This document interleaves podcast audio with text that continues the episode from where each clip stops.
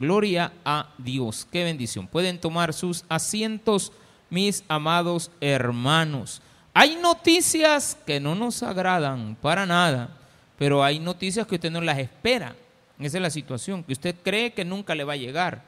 El problema del pecado está latente siempre. El problema es que creemos que a nosotros no nos va a pasar factura. O sea, hacemos algo malo, vemos que nada pasa y creemos que ya, quedó ahí en el olvido. Volvemos a hacerlo y creemos que ahí volvió a quedar, no pasó nada. Y así vamos llevando una vida, pero de repente vendrá la noticia. De repente vendrá el espanto, el furor de parte de Dios. Busque Ezequiel capítulo 21. Ezequiel capítulo 21 versículos del 1 en adelante. Vamos a llegar hasta el 7. Hasta el 7 en la lectura.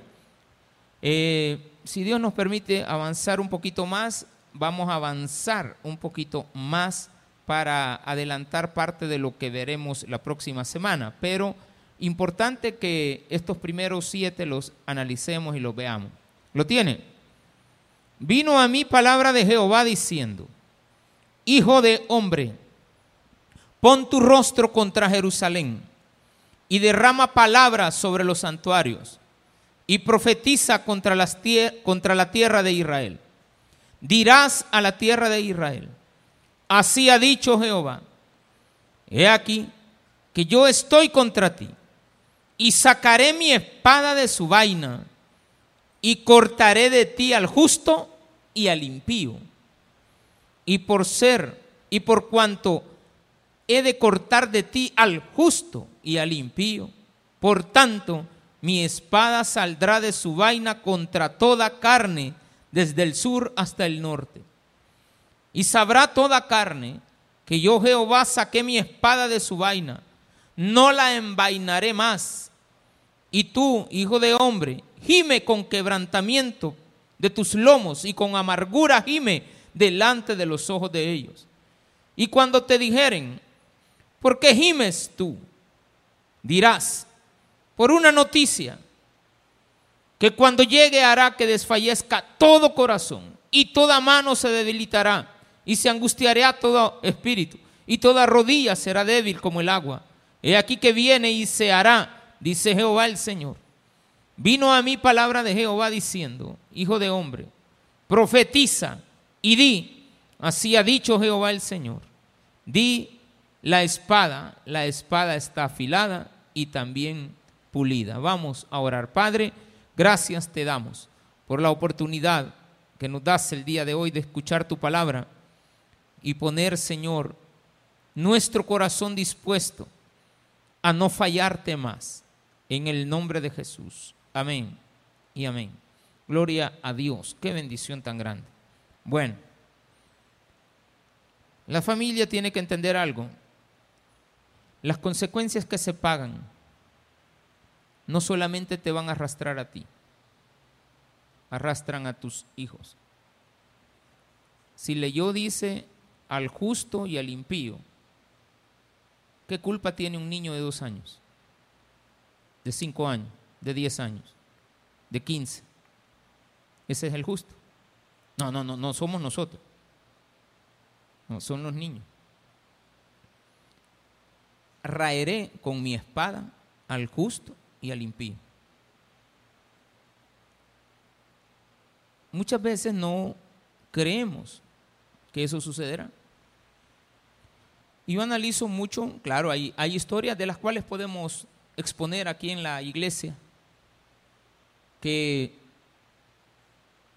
son de voz populi, son de común reconocimiento en el mundo. Yo casi siempre veo a las personas corruptas que ocupan puestos de gobierno y también analizo mucho a la gente que se dedica al narcotráfico, los grandes capos, y vemos que sus hijos nacen en un hogar que está lleno de sangre y ellos aman a sus hijos. Dicen que los aman aunque no los aman realmente. Porque alguien que ama a un hijo no va a estar haciendo nada que en el futuro le perjudique. Porque no los vamos a exponer a la maldad ni al escrutinio de la gente.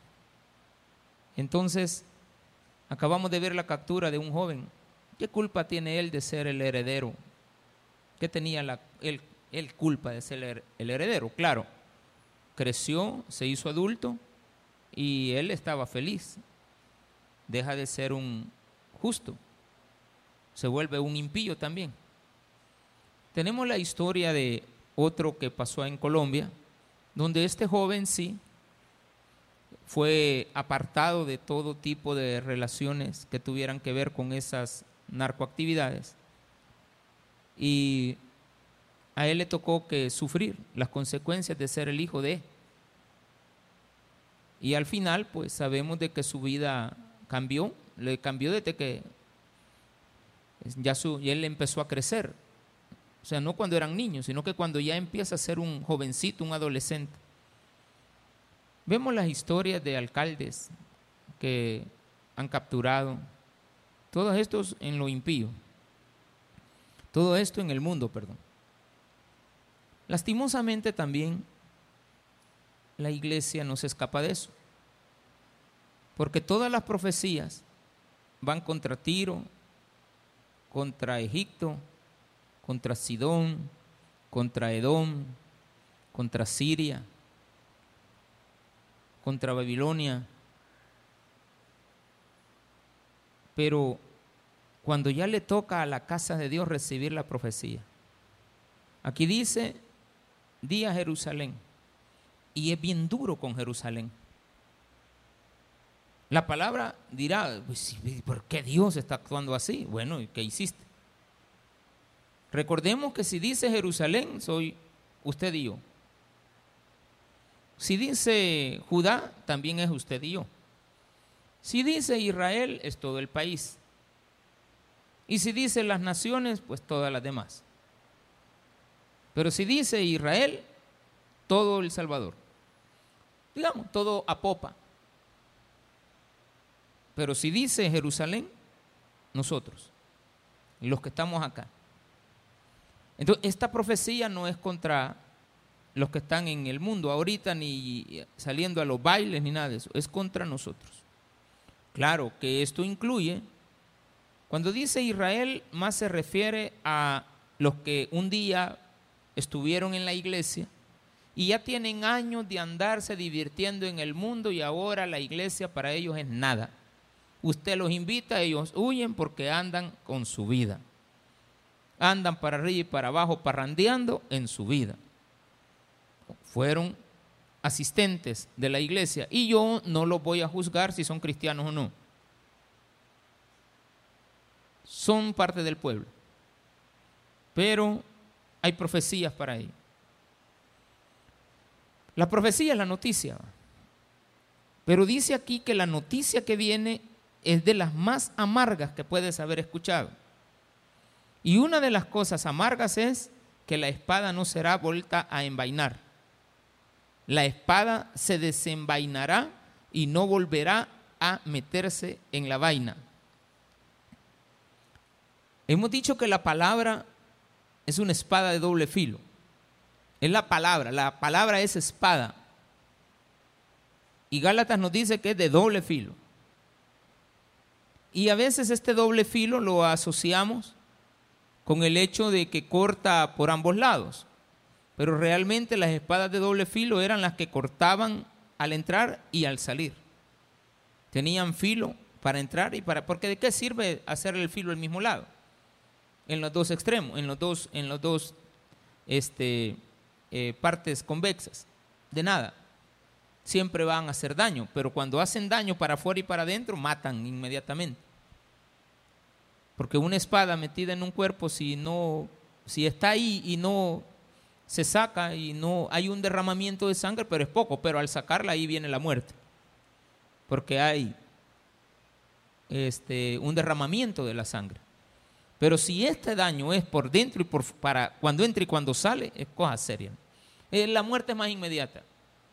Pero aquí nos llama la atención algo, que esta profecía va para la familia. Recuerde que la Biblia está determinada a atacar el problema de la rebeldía del hombre y que la rebeldía del hombre está asociada también a las consecuencias que tiene que pagar él y que el hijo no va a llevar la culpa del padre. Eso no quiere decir que no pague consecuencias, que son del padre. Pero en este caso le pertenecen también de rebote a los hijos. Y nosotros vemos el mundo cómo está de convulsionado y quizás no hacemos lo que el mundo hace, pero hacemos cosas peores aún. ¿Por qué? Porque sabiendo quiénes somos, sabiendo quién es nuestro Padre, sabiendo la condición en la que estamos, hacemos cosas que delante de los ojos, hasta del mundo, son reprochables. Porque yo no tengo reproche porque el mundo anda en pecado. Porque ya sé que el mundo no conoce de Dios. No respeta a Dios. Es el mundo, no de ahí venimos. Pues. Y antes, ¿qué culpa? Pues. Pagábamos la consecuencia, pero no teníamos un compromiso, por decir así, de haber reconocido que había alguien que había muerto por nosotros. Pero cuando el mundo ve que la iglesia es pecadora, al mundo se queda con la trompa abierta, con la boca abierta. Porque el mundo está haciendo cosas reprochables. Y vayamos por escalas. El mundo cuando ve que la gente congregante es pecadora, bueno, son pecadores, van a la iglesia, es un pecador. Si ya lo ve a usted con uniforme y lo ve pecando, ¡ay! Y es servidor.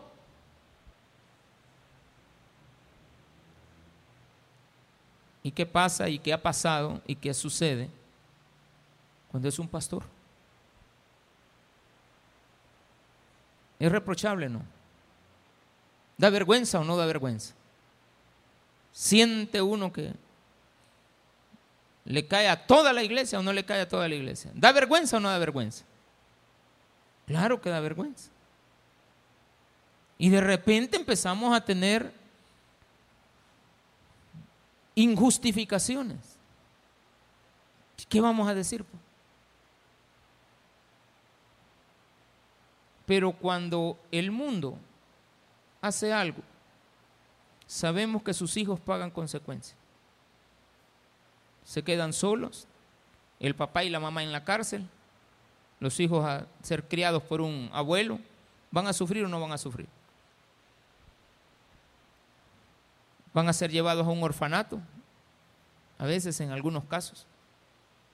En otros casos tienen que ser dados en adopción por la rebeldía. Una forma muy común de que lo hacen en Europa y en Estados Unidos, países que supuestamente son más desarrollados que los nuestros. No sé a qué le llaman desarrollo en ese sentido. Que los niños no, que no son bienvenidos y las personas deciden tenerlos desde que están en el vientre y están en adopción. Es algo más salvable que matarlo, que asesinar a un hijo. Imagínense que una criatura en un vientre es justo o es injusto. ¿Es una persona culpable o es una persona que se merece la muerte? No, no se la merece. No ha hecho nada. Pero le asesinamos le matemos siendo un inocente. Si queremos buscar quién es este justo, no es usted ni soy yo. Son los justos, son tus hijos. La espada le vendrá a justos e impíos. Ay, quizás a mí también me va. Sí, a ti, pero por impío te va a venir por impío, te va a venir por injusto, porque no sos correcto, porque no tratas bien a tu familia, porque tu prioridad no es tu mujer, tu prioridad eres tú. Y eso es lo mismo, ¿qué diferencia hay en un narcotraficante que empieza en hacer dinero y, y le dice a la mujer, yo te voy a tener bien, aunque realmente está mal porque no puede ir ni al supermercado. Estamos hablando de alguien grande. No puede ir a ningún lugar porque la van a capturar, la van a seguir. Sus hijos no pueden ir a la escuela, tienen que recibir clases privadas. No pueden salir, no pueden estar, no pueden nada. ¿Qué vida es esa? Sí, vemos que los jóvenes ahí andan para arriba y para abajo. Imagínense este joven que acaban de capturar. ¿Por qué lo capturan? Porque sacan un pelo de la cabeza y ya saben dónde está. Los andan siguiendo. ¿Qué, qué edad? 28 años, 30 años. ¿Y qué le espera? ¿Herencia de quién? Del padre. Tenía la oportunidad de decir, papá, yo no voy a hacer lo que tú hiciste. Un hermano de él falleció siendo joven, solo por ser hijo. Es injusto. Se lleva de encuentro a las personas que no tienen culpa. ¿Quiénes? Mis actitudes. Esta profecía es dada a conocer, y esto me, me gusta, cuatro años antes de que se ejecute. La gente no sabe que le faltan cuatro años. Si estudiaran un poquito más y supieran que le falta cuatro años. Pero como dejaron de venir a la iglesia, no saben que el, reloj va corriendo. Porque 66 años antes les habían dicho que iban a ser llevados cautivos. Y esto no para. Y esto ya viene. Y se les había estado diciendo 20 años antes y 15 años antes, y 10 años antes. Y Dios le mandó profetas, y Dios le mandó mensajeros, y Dios les mandó sacerdotes, y Dios los trajo a la, a la casa, les hizo un templo. ¿Usted se imagina cómo era el templo en esta época? Templo vacío. Solo los sacerdotes y las dos servidoras ahí limpiando las bancas solas. ¿De qué sirven los templos? Y también pueden estar muy llenos. Porque el hecho de que una iglesia sea llena y grande y que metamos ahí 50 mil personas, eso no significa de que la iglesia tiene éxito. Ni tampoco aquella, ah, pues entonces me voy a una chiquita donde solo vemos cuatro, pero nos pasamos hartando a todas las demás iglesias mañana, tarde y noche. Tiene nada que ver. Ni el tamaño, ni lo que el tiempo que usted le dedica a la obra. No tiene nada que ver. El problema aquí es claro, hijo de hombre, pon tu rostro contra Jerusalén. Él estaba en el norte y le dijo, mira hacia el sur. Eso está como que alguien está en Chalate ahorita, un profeta, y Dios le diga, mira hacia el sur, mira hacia Popa, mira a la iglesia que tengo ahí en ese lugar y diles, derrama palabras sobre los santuarios. Hermano, hasta la iglesia va a ser arrasada. Cuidado con meter impiedad a la casa de Dios. Cuidado con eso. No cabe. Pero creemos que sí se puede porque no pasa nada. Pregúntele a Adán y Eva si cuando después de que pecaron se murieron. No. Siguieron vivitos y coleando durante 930 años. O más de 900, pues. Porque no se sabe si Adán, desde que nació, pues sí se sabe que vivió 930 años. Eh, pongámosle que pecó de 30. Pecó de 50 de 100, de 200, pero vivió 930. Pero la Biblia dice que no se murió en el momento. No se murió en el momento porque siguieron teniendo hijos, ¿verdad? Nació uno, nació otro, nació otro. Nacieron varios hijos, muchos hijos. Y tenían hijos para arriba y para abajo. Y como la sangre es la contaminada, eso nos da la oportunidad de entender que los hijos nacieron después del pecado. Los primeros no. Pues no pudieron haber porque no estaban contaminados con sangre contaminada. Por lo tanto, si eso sucedió, también hay otra respuesta. Como no la sabemos, la otra respuesta sería que ellos son los hijos justos que murieron. Siempre, como no hay cosas que no están y no se pueden comprobar, vamos a dejarlo a la, a la lógica de la imaginación que como hombres podemos tener acerca de algo que pudo haber sucedido. hay corrientes bíblicas que dicen esto y otras que dicen lo otro. Nosotros tenemos que conocer ambas y que cada quien pues entienda lo que ellos crean conveniente. ¿Cuál cree usted, pastor? Las dos. Pegan. Y en las dos no hay ningún problema. Porque ese no es el problema. El problema no es de Adán. Es que yo estoy contaminado porque Adán es un hombre pecador, entonces yo llevo el pecado en mi sangre y eso es lo que me hace que no, no, no, ¿qué va a hacer eso? Usted ya aceptó a Cristo y usted es una nueva criatura. Y como nueva criatura deje de estar teniendo las mismas actitudes que tenía en el mundo. Y la Biblia dice que hasta los chambres son de condenación. Eso no pega. No es correcto. Las falsedades, las mentiras, las, los inventos, las tantas cosas aborrecibles que pueden salir de nuestra mente y de nuestra boca. Tiene que tener cuidado en eso. Derrama palabras sobre los santuarios y profetiza contra la tierra de Israel. No solamente contra los santuarios, no solamente mires a Jerusalén, sino que esto va a alcanzar. El pecado de la iglesia es tan terrible que todos los pecados del mundo no alcanzan a la iglesia. Egipto pecaba, pero menos Israel. O sea, Egipto pecaba, la consecuencia venía, pero no alcanzaba a Israel. Todos pecaban. Sodoma y Gomorra pecó, pero el pecado y la consecuencia de eso no le llegó al pueblo de Dios. No alcanzó a Abraham. ¿Estamos de acuerdo? Los pecados del mundo no afectan a la iglesia,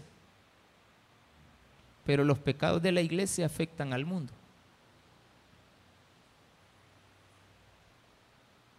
Familia. Los pecados de una familia alcanzan a sus hijos. No está diciendo que los hijos sean culpables, porque los versículos que leímos anteriormente de las semanas pasadas, que estaban en el capítulo 18, el alma que pecare morirá. El alma que pecare morirá. El padre no, lleva el, no llevará el pecado del hijo y el hijo no llevará el pecado del padre. Pero no está hablando del pecado de, de sangre, Está hablando del pecado que deliberadamente se hace cuando uno ya es consciente. Por lo tanto, no es aplicable.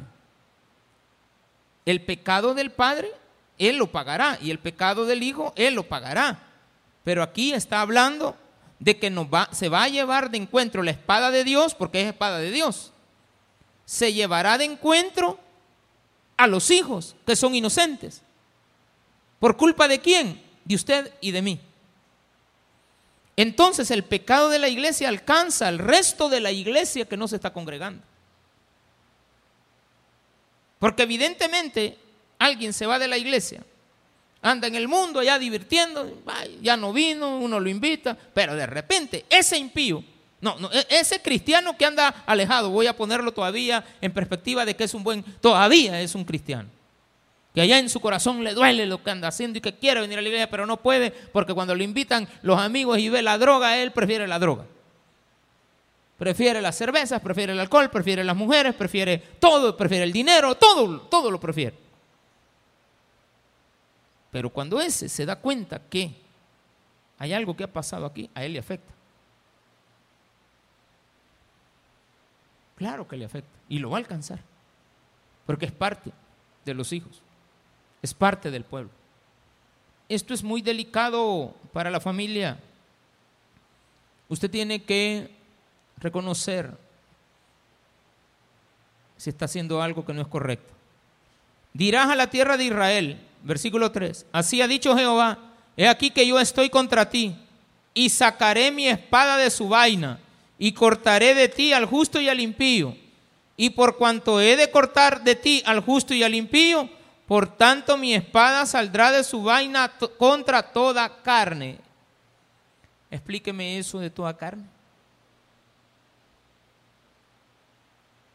Ancianos, niños, mujeres, bebés, jóvenes, adolescentes y también el pervertido pecador. Toda carne. Cuando nace el niño que usted tiene ahorita en el vientre y nazca, carne. Es más, ya ahorita es carne. Es que no ha nacido, pero es carne. Si le abren el vientre van a encontrar a una criatura de seis meses de gestación. Y es un bebé. Es, carne. Ya tiene vida. Ya tiene vida.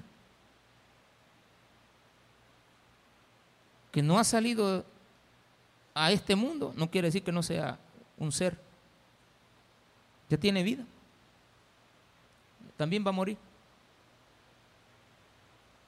Cuando las mujeres de Jerusalén fueron apresadas por esta condición que le vino, a las mujeres embarazadas les cortaron los vientres para que tiraran a los bebés. O sea, las consecuencias de lo que voy a hacer y estoy haciendo y usted hace que no agrada a Dios, van a ir en contra de sus pequeños hijos que tanto adora son sus diosesitos. Tiene que tener mucho cuidado con las decisiones que está tomando ahora. Tiene, esta gente tuvo cuatro años para arrepentirse. Yo no sé si a nosotros nos van a dar cuatro horas para arrepentirnos. O cuatro minutos. No sé si cuando despierte de este culto porque tengo, ya había siete dormidos, ¿de acuerdo? Siete, he contado hasta ahorita. Fundeadito, hermano. No, pero están oyendo. No me diga que no ha estado oyendo. Porque esos sueñitos que usted pega de 20 segundos son bien ricos, ¿de acuerdo? Es de lo más sabroso que hay. Yo cuando ando manejando no puedo hacerlo. Yo veo a mi esposa de reojo y digo, ay, enfondiadita, pero de repente, ¡cha! freno. Y, y, entonces ella padece mucho de las rodillas y de los pies y, y tiene problemas. Porque yo mucho freno.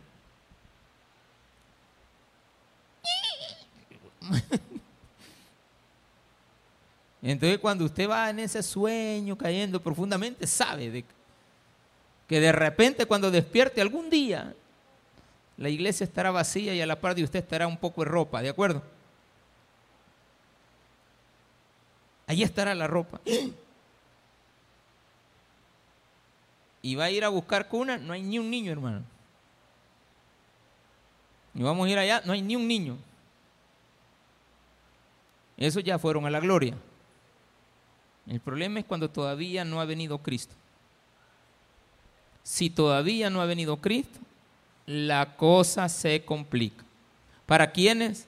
Para los justos, pero es consecuencia de lo que han hecho los adultos. Dice el versículo número 4. Y por cuanto he de cortar de ti al justo y al impío, por tanto mi espada saldrá de su vaina contra toda carne, desde el sur hasta el norte. Ayúdame allá, por favor. Y sabrá toda carne que yo Jehová saqué mi espada, que es que toda carne sabe que la van a ver la, la, la van a ver la espada. La van a sentir la espada. Van a ser traspasados un bebé de un año va a saber que la espada lo atravesó. y morirá. Ni niño, tus hijos, hermano. Pongamos las barbas en remojo, decía un adagio noruego. Cuando las barbas del vecino están ardiendo, tú ponlas en remojo. O sea, porque los noruegos, los vikingos son barbudos. Eso no vamos a ir cuando veas la barba del chino. el chino no tiene barba, hermano. Amén.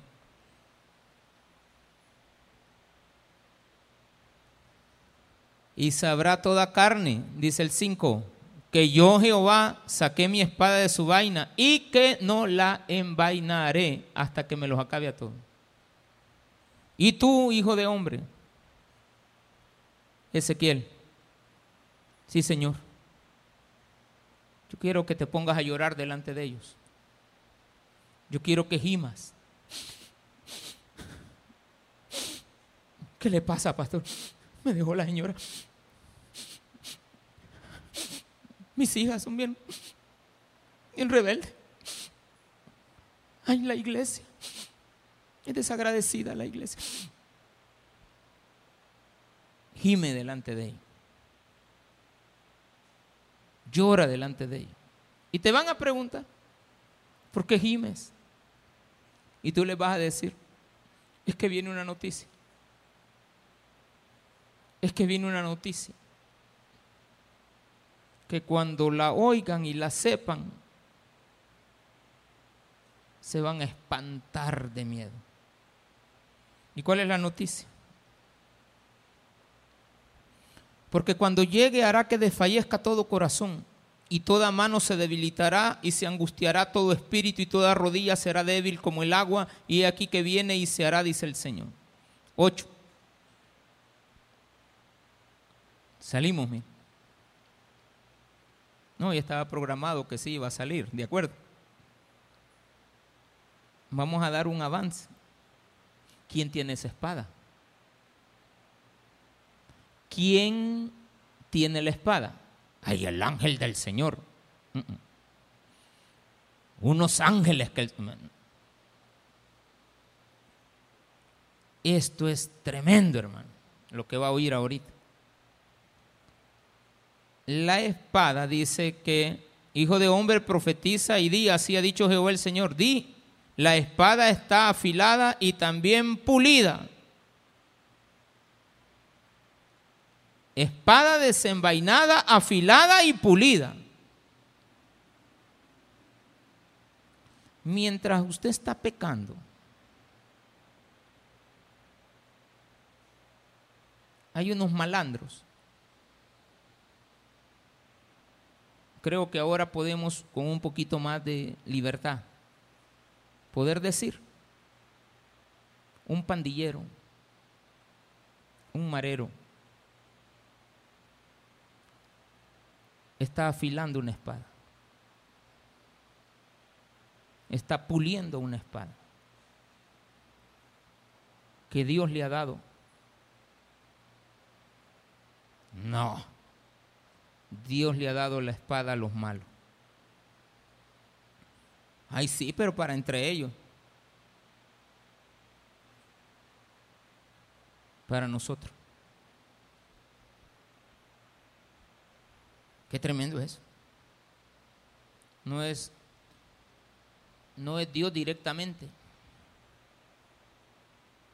Indirectamente es Dios. Pero Dios ha preparado al asesino. Mire qué cosas, eso está tremendo.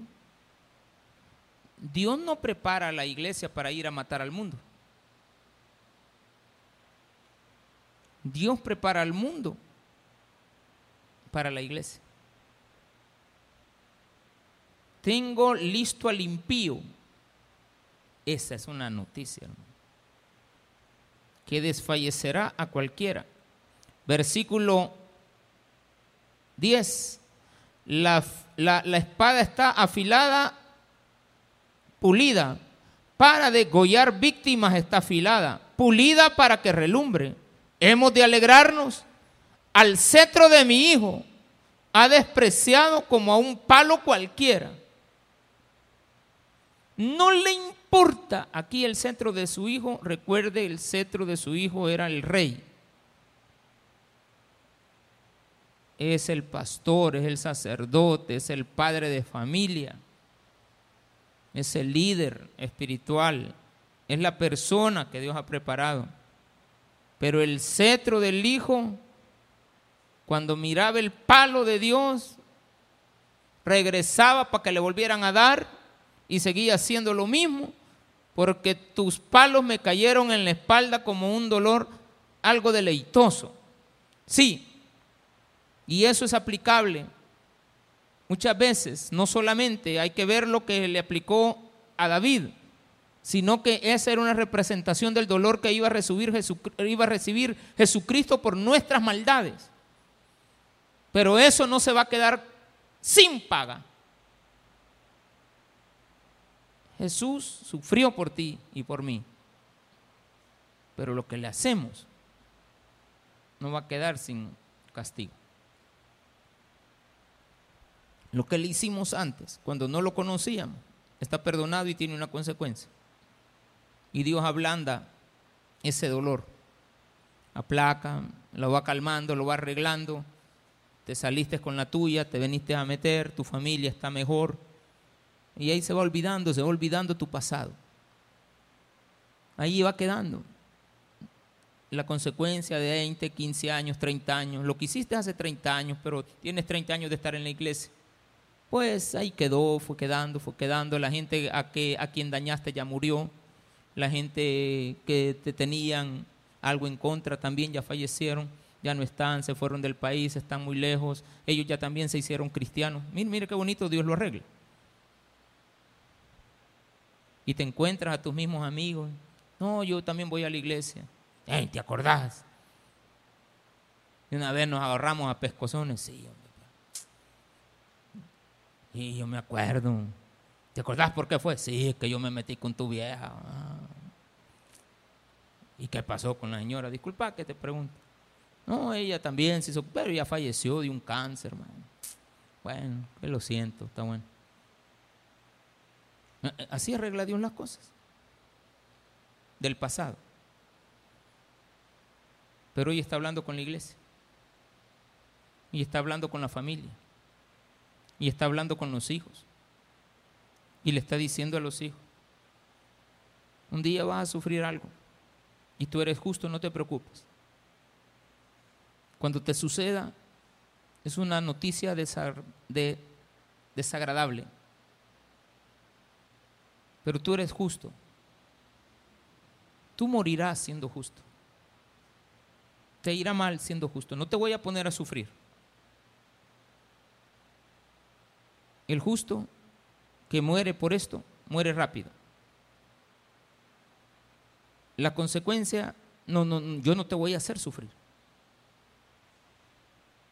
O sea, tres años de edad, el dolor que no sabe de dónde le llegó, para el cielo.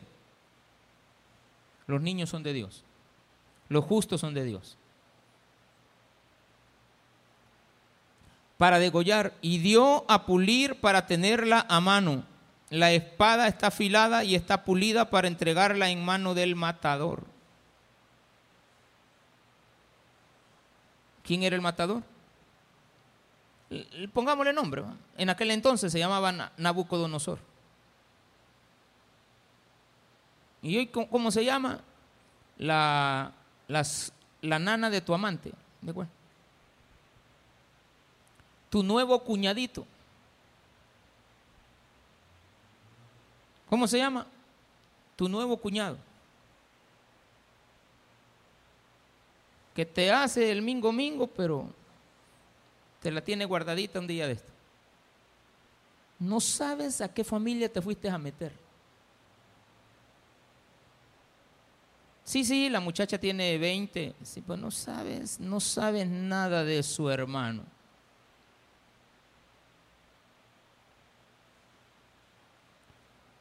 Matador. Así había una canción antes. Matador. ¿A quién le ha dado la espada? Al matador. al asesino. Es que es un matador, es un asesino. Entonces se le ha dado a las pandillas. Ay, pastores, que yo no aguanto esta situación. Cambie un poquito para con Dios. Trabájele mejor al Señor. Trabájele a Dios. Yo no le voy a decir que traiga los diezmos a la casa del Señor de lo que. No. Si no los trajo cuando estaba bien amenazado, que los va a andar trayendo ahora que le sobra. Y así a las cabales. A las cabales. Y hablemos bien clarito. Dios no ha necesitado de eso. Porque Dios nunca te ha renteado, mi hermano. Jamás te ha amenazado para que le des. Pero al que nos amenaza le damos. Entonces hemos vivido una vida libertina, pero Dios le ha estado, le ha dado, pulila, le dice, afilala, sacarla de la espada, sacarla de la vaina. Y el malo está dándole con todo. Clama y lamenta, oh hijo de hombre, porque esta será, esta será sobre mi pueblo, la espada, será ella sobre todos los príncipes de Israel. Caerán ellos a espada juntamente con mi pueblo. Hiere, pues, tu muslo, porque está probado. ¿Y qué si la espada desprecia aún al cetro? Él no será más, dice Jehová el Señor. ¿Qué si no te importa? mira, allá a estas alturas, ni aunque chilles, ni la espada ya está puesta en la mano del matador. Hermanito, tenemos, gracias a Dios, el día lunes 9 de, de enero del año 2023, 8, 7 de la noche. Ay, el pastor se pasó. Ay, es mejor que me haya pasado estos siete minutos para terminarle de explicar quién es el que tiene la espada.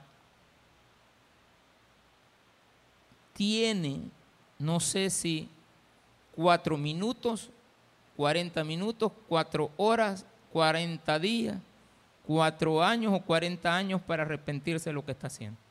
No le digo 400 años porque no va a llegar. Pero sí tienes un tiempito. La espada, no sé si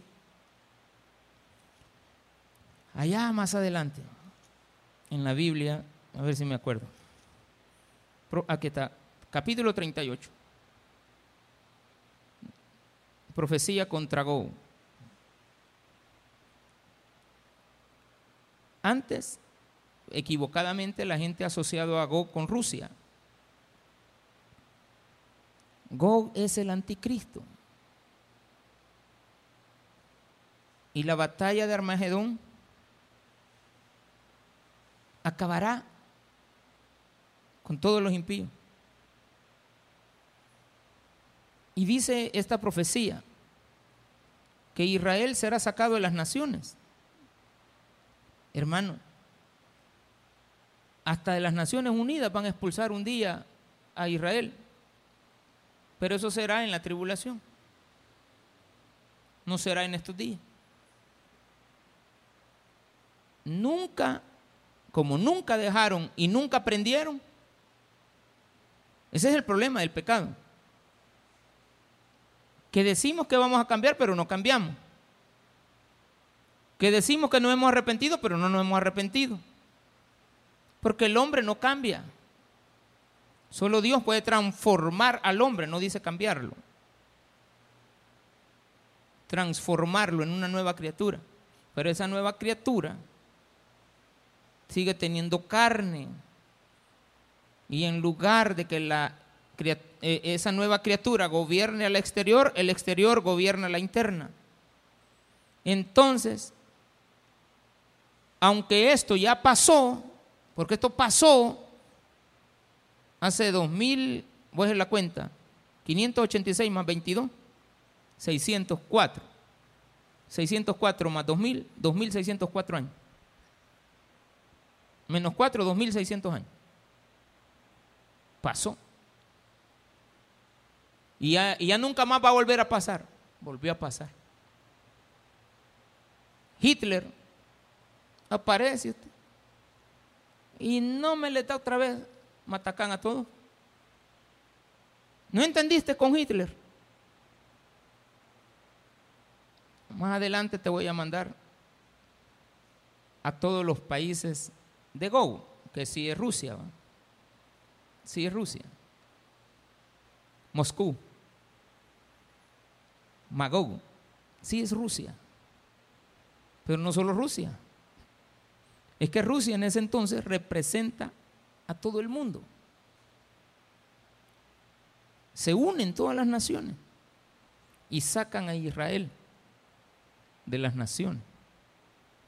Lo atacan y lo devoran, hermano. Y si no es por Dios que aparece, se lo terminan. Las pruebas, o sea, las oportunidades, perdón, van a seguir ahí puestas en la mesa. Pero esto del mal comportamiento no se acaba. ¿Hasta cuándo? Hasta que hayan cielos nuevos y nueva tierra. ¿Qué necesidad tiene usted de llevar a sus hijos a perdición si ahora puede cambiar? Nada le cuesta. Entonces, cambie, pórtese bien con su mujer, ayúdele, usted prometió cuidarla, mantenerla, que ella no tuviera necesidades. A la mujer le dijo que amaras a tu marido, que lo respetaras, que le honraras. A los hijos dice, obedezcan a sus padres. A los siervos dice, obedezcan a sus amos. A los amos dice, no maltraten a sus siervos. No maltrate a la gente. No, no, no es maltrato enseñar. Y a veces con autoridad. Es maltrato cuando usted les habla mal. Cuando usted no, no, no, no es consciente del aprendizaje. El aprendizaje tiene un costo. Eso lo vamos a ver en otra ocasión. Démosle un fuerte aplauso al Señor.